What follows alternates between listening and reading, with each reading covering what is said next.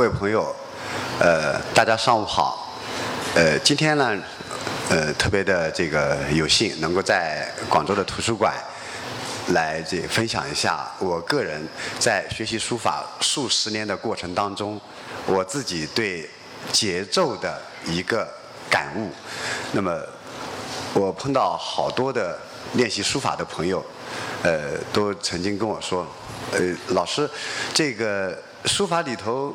有节奏吗？所以又不，它又不是音乐，音乐是特别讲究这个节奏的艺术。那么书法有没有节奏呢？在我看来，书法是有节奏的。它与音乐、与这个舞蹈，它有相似性。它虽然不等同于这个音乐和舞蹈，它仍然具有一种节奏，所以我今天要说的就是关于书法里的节奏之美。二十世纪的书法名家沈一墨先生，他曾经这么说过：“他说，书法是什么？书法是无色而具画图的灿烂，无声而有音乐的和谐。”当我最初读到这段话的时候，我对前半句我的理解是比较多一些，比较认同一些；而对后面这一句“无声而有音乐的和谐”，我觉得这一个其实我写了很久很久，花了很长时间的这种探索，才逐渐能够在自己的实践当中能够体会到。无声而有音乐的韵律和节奏的美感。那么，什么是节奏？我们也回顾一下。节奏在最初的时候，从我们初始，我们一般的最简单的劳劳动号子，嘿呦嘿呦嘿呦，这是我们知道，这是最简单的一种节奏，节奏的这种节奏感。后来逐渐逐渐的，这个升华、丰富。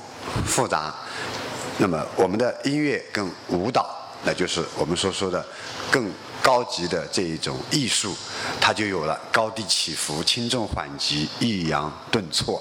所以你欣赏音乐的时候，我们经常会手舞足蹈；听音乐的时候，那就是因为我们自己的内在的这一种生命的节奏、身体的节奏被这一种乐曲带着走了。我们用我们自己的身体去来。展现来发挥我们的节奏的这种感觉，诗歌也是具有一种节奏的美感的。比如大家很熟悉的这一首诗，杜甫的“两个黄鹂鸣翠柳，一行白鹭上青天。窗含西岭千秋雪，门泊东吴万里船。”它的这种平啊平仄，对吧？仄仄平平啊，鸣翠柳。你看这个，它这个里面的平仄起伏，它其实就是一种。所以以前的这个诗歌，它是用来唱的。诗歌诗歌，它是可以用来唱的。而我们今天更多的是朗读的诗歌，尽管是朗读，但是仍然你能体会到这种节奏的美感。又比如说杜甫的七律《登高》，其中有两句。你一读的时候，你就感受到，你可以读一读：“无边落木萧萧下，不尽长江滚滚来。”不仅仅是一个语言文字带来的意境的这种美感，同时，它也伴随着一种韵律的节奏的美感。这就是诗歌的这个独特的独特之处，啊。那么与绘画和雕塑这样的造型的艺术相比啊，那么书法当中的这种节奏、线条和结构，其实是得到了更完美的体现。很多人就纳闷了，为什么书法的节奏能够在书法当中更完美的体现呢？那其实这就是跟绘画跟雕塑不同的地方。绘画跟雕塑更能够呈现一个空间造型的这一个特征，而书法除了这个。空间造型之外，还有这一种节奏的这种美感，这是书法的一个独特之处。那么，为什么是如此呢？因为书法的这一个书写的过程啊，它是一个有节奏的笔锋运动的过程。当你拿着一支毛笔，你从开始写，它其实整个过程是一个笔锋运动的。如果你没有能够体会到笔锋运动的话，那我们说你你的那个写字就在什么？就在描字，就在画字。如果你是真正的书写，那我们就能感受到你的笔锋运动的过程。这个过程是很美的，也因此唐代的时候你会发现，有很多很多的人家，大家都喜欢看张旭、怀素这样的草书家现场书写草书，因为那个笔锋运动过程很美啊，它有美感啊，否则没有必要去欣赏这样的一种书写的过程。那么。由此我们可以知道，书法的这样的一个书写的过程啊，它不是匀速运动。我们有的人写字一直是处于一个匀速运动的，那其实跟笔法的话又有一些距离了。真正的这个书写的这个笔法，一定是有一个速度快慢的这么一个节奏的。同样，我们在弹音乐、弹琴的时候，我们说你这个指头没有力量，有没有力？那么写书法呢，也讲究这个力，特别是讲究一个。发力点下去，一拉一走下去，往下一走，这都是有一个发力的这个点。一发力之后，可能又要松一点了，啊，就像我们这个推铅球一样。如果说没有这个发力点，力量最后那个爆发那个发力点，这个力点没有，那么就铅球就推不远。那书法里头我们说的那个力量，其实离不开。一个字当中有多处的这个发力点，那么什么是发力点呢？你看我这个推铅球，我做一个动作，到最后面出去一出手的时候，全身的力量爆发，然后出去。那我同样拿一支毛笔在写的时候，这个手上是有个暗暗的四两拨千斤的那种笔跟纸之间接触的那种力量，一走一走，它其实这个里面它不是这样。始终都是这个的，它是有有一种这样的一种节奏在里头，所以这就是发力，不停的在发力，不停的在发力，发力又放缓，发力又放缓，是一个轻重。有一个松紧的，有一个提按的这么一个发力的一个过程的，其实是，所以它不是时刻发力，但是它有一些发力点。那发力点主要在哪哪几处呢？主要在起笔的地方、转折的地方、收笔的地方、笔锋转换处、长笔画的变化处，在这些地方是我们写书法的运笔过程当中的这些经常要发力的地方。比如说这个篆书这个字，你看这个发力的时候，我们再看这个地方。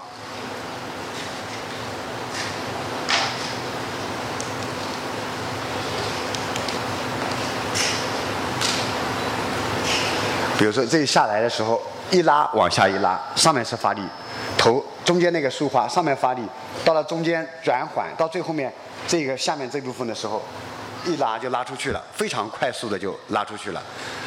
篆书相对来说，这一种楷书不如行草书明显。那写行草书的时候就更明显了。这是米芾的，米芾的行书的一个局部。大家现在看到记和刚就特别明显，礼跟气呢没有那么明显，因为墨色那么重。当你写到有点可比的时候，这个就特别明显了。我们单看这个字，大家看。那个立刀旁最后面那一笔发力了之后，哗拉就然后拉下来了，不可能是下去这样慢慢悠悠、慢慢悠悠的下来的，下去啪下来，转折的地方那个发力点，所以墨会重一点。勾的时候那个一停，啪一发一个力，所以墨也会重一点。这里停笔的时候，你看竖下来左边这个竖，起笔，这个就力点就看得非常的明显。所以通过这样的一些。笔触，我们能够感受到它的力发力的力点，啊，这也是米芾的书法的这个行书，呃，长卷的一个局部。这个最大的这个字是一个战斗的战，你看战斗战，这明显这里很快了才能出来这个，这过去下去下来，你看都是有个节奏，啊，然后啪敲下去那个点，对吧？站的那个点。啪敲下去，所以这一个书法的运笔的过程不是匀速，有力量，有轻重缓急的变化，所以它这个是非常微妙的。当你的笔法越是精熟的时候，你的微肌肉控制的能力就越强的时候啊，那个力的变化也就越丰富。一开始基本上我们比较简单，没有这么丰富，没有这么细腻。当你经过很长时间的这一种。打磨的时候，你就越来越丰富，越来越细腻。那比如我们这个里面有好几个竖弯钩，大家看竖弯钩的这种几个微妙的力量的变化。下面这个光字、那个框字、那个青字，几个竖弯钩，哎，我们各位可以看到，其实这个里面的很微妙的松和紧力量的这种细微的变化，它有这一种，啊，有的要使的劲大一点，有的轻轻的这样勾，啊，有的要停一停再勾。同样是三个竖弯钩，轻、旷、光这三个竖弯钩，就是很微妙的那一点控制。那我们说书法到后来怎么提高，就是在这些最微妙、细腻的、丰富变化的时候，一点一点的提升，而不是每一个出来都一样。所以书写的过程是一个笔锋运动的过程，它包含有提按、轻重缓急、行止长短、往复起伏、收放连断，这就是我们中国传统的。这个《易经》哲学里面讲的阴阳对偶的关系，那我们要是讲你这个书法写的笔法的运动过程怎么去讲呢？我们基本上说你要提，提少了要摁按一下，按多了那就提，所以这个里面就是这样一个对偶的关系，把这些。辩证的运用在书法当中，就出现了节奏的美感。那么我们说的诗词也是这样，平仄的关系也是一个阴阳对偶的一个关系，最后要到一个总体的平衡。我们看，这是褚遂良的楷书《大字音符经》，大家看这个轻重提按，轻重它就是一个节奏的关系啊，你看特别明显，它有对比，有层次感。再看这里有一个提按轻重，那这个提上去。大家看，这个里面的笔数，左边写的比较快一些，写这个牛字旁的时候，牵丝带的非常的明显，是吧？哎，这个就有一个快慢的关系，左边写的快一点，后面右边稍微慢一点，它就有这样一个快慢的节奏关系。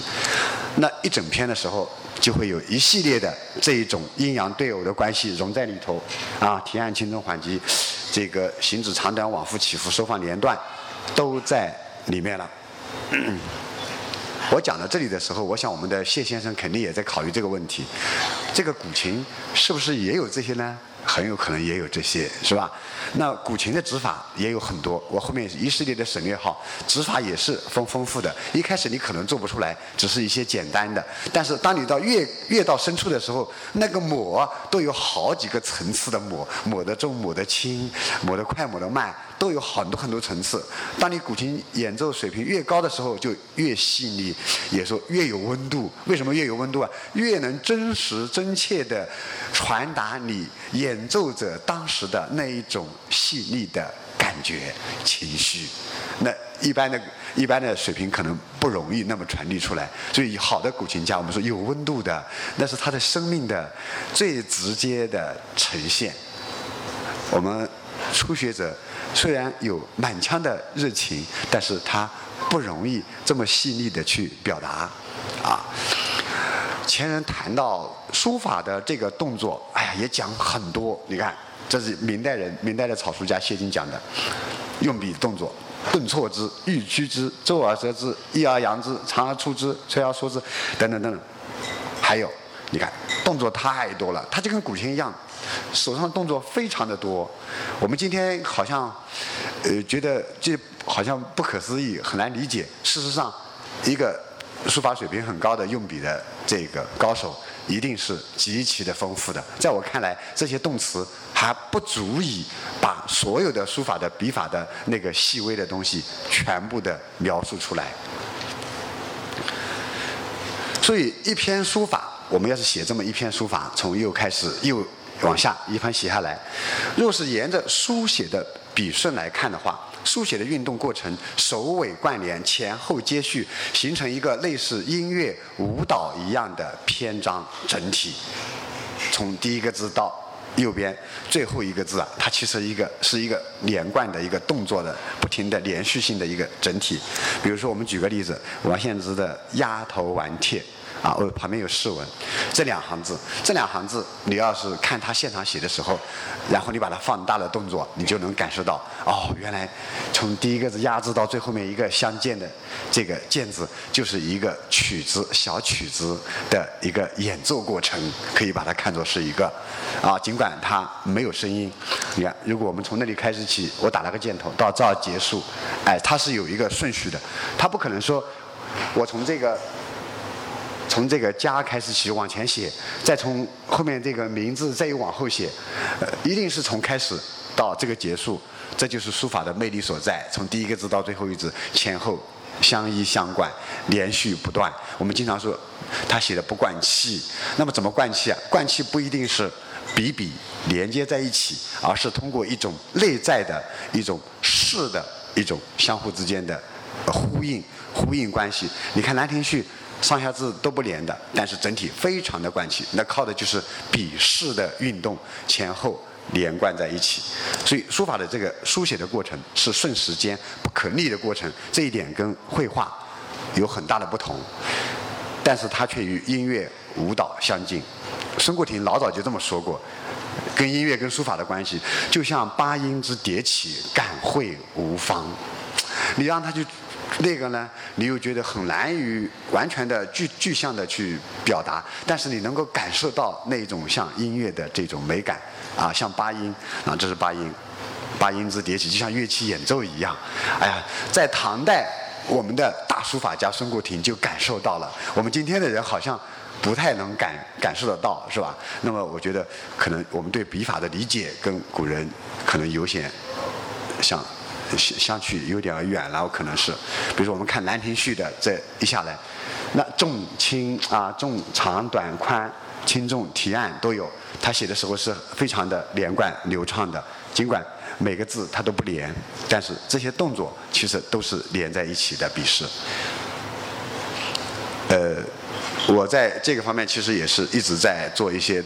探索和尝试，呃，在对面的展厅，呃，我的那个书法展里面有很多的，其实我在书写的时候都是配着音乐的，在音乐的过程当中，我也在试图来探索，把音乐的节奏怎么样子去融入自己的书法当中那种内在的节奏，所以书写的过程就如抚武一武艺曲剑，抚一曲琴。那么我举几个例子，书法节奏美感的这个例子可以举几个啊。第一，律动的线条，我们知道音乐当它有一个这个过去音下来有，特别是这个我们古琴里面有柔柔弦那个音，它就很丰富了，不然噔它是平的，它结果通过借助这个柔弦的动作之后。我今天有可能是以一笑见笑方家，因为谢先生在此啊。这个音过去之后，嗯，它有一个哎起伏，有一个韵律，有个回响，有这样一个。那书法也是的，你看汉隶隶书里面美最美的这一种波画，哎呀，真是太美了。你就觉得它这感觉就跟看那个建筑物的檐一样。哎呀，这种下字啊、意啊、儿啊这种波画，哎呀，太就是。太有一种哎，这这这这种感觉了，对吧？这种装饰性，这种韵律的味道。当然，行书当中也会有。你看黄庭坚的行书里面也也有这种。他过去不是一下子过去的。黄庭坚特别讲究韵，哎，他学书法，他说书法以韵为先，极其的讲究韵。这种韵律借助于笔笔笔画笔触，你看啊，就就出来了。他的这种体悟，对韵的这种理解，在书法当中，你看这个撇和捺出去，你看。特别特别的有韵律感啊，所以我每次看到黄庭坚这样的笔画出来的时候，我就想，这不就是跟古琴当中那一个音出去之后，嗯，它有哎一种起微微的这种柔弦出来带出来的那种旋律感嘛，那种韵律感嘛，那一种，呃，注也是，你看，大家看一下这种感觉，啊，那么很多的书法家在整篇当中，他把一行，好，我们把它叫行气线，这里有三条行气线，这个三行下来，它也不直。我特别是王铎，他追求曲中求直，其实也有这种一行的行气线的韵律美感，就是类似于这样的。他下来是这样子的，我只是故意夸张了一下。啊，你看他，他有这个。那我们音乐也就讲究起伏，你不能可能哆哆哆就这样过去，你肯定是。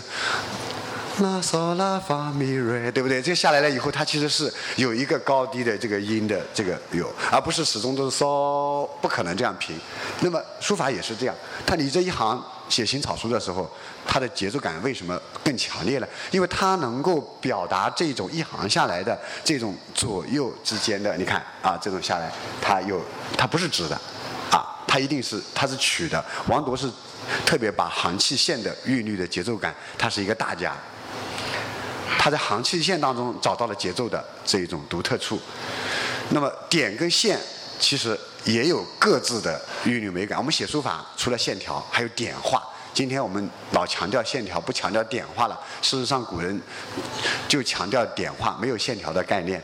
那这特别像二胡的旋律的美感啊，音出来像小提琴一样，极其的纯粹明净，弦乐出来的是这种感觉，是不是啊？特别的这种线条感，当然也像舞蹈啊，像当然像舞蹈啊，极极其的有旋律感。那还有一种，比如说像祝枝山的。它就像打鼓一样，咚咚咚咚咚咚咚咚啊！这种短节奏啊，你看满满满屏幕在跳，你感受到了吧？是吧？满屏幕在像像像敲敲敲鼓一样啊！那个大珠小珠落玉盘，大家弹琵琶的音乐的时候啊，所以这两种这种不同的点画线条，有不同的节奏带来的这种美感，我们做一个对比。那么在书法当中还有一些。跟音乐当中相似的就是重笔长书。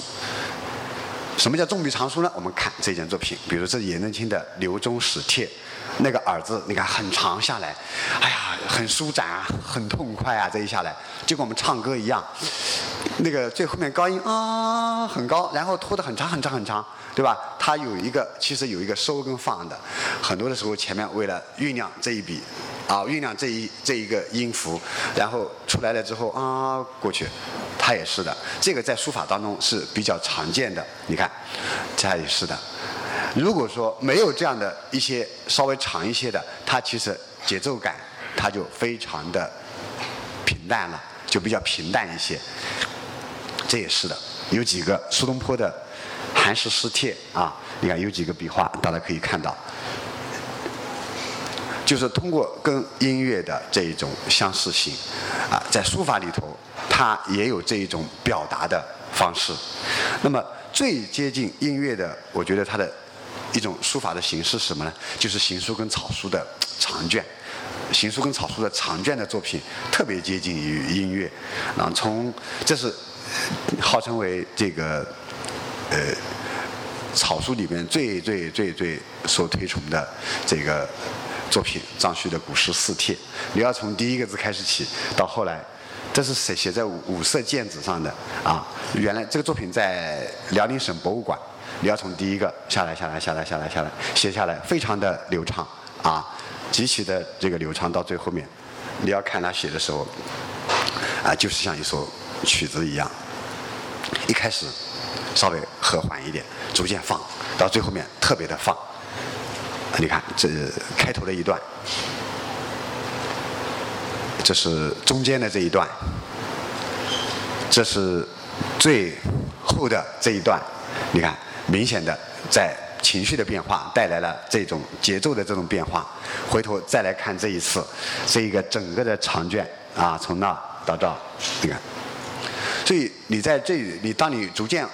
领会越深的时候，你在书法当中呢，不仅是一个视觉的这一种艺术的形式的美感，同样你也能感受到类似于像音乐跟舞蹈的一种节奏的哎连绵不绝的这一种随着时间性不可逆的从第一到最后面啊这样的一种节奏之美。呃，所以我觉得林语堂说的特别好。林语堂说，这个书法代表了韵律和。构造最为抽象的原则，正是中国的毛笔使每一种韵律的表达成为可能。哎呀，我读到这一段的时候，很多年前读到这一段的时候没有感觉，今天我再读到这一段的时候，真的是觉得林语堂。太懂书法了，林语堂真的是把书法的这种对于书法的内在的美感，他的这种揭示，是我们一般的读书人、一般的学者所不具备的。好，我就讲到这儿，谢谢大家。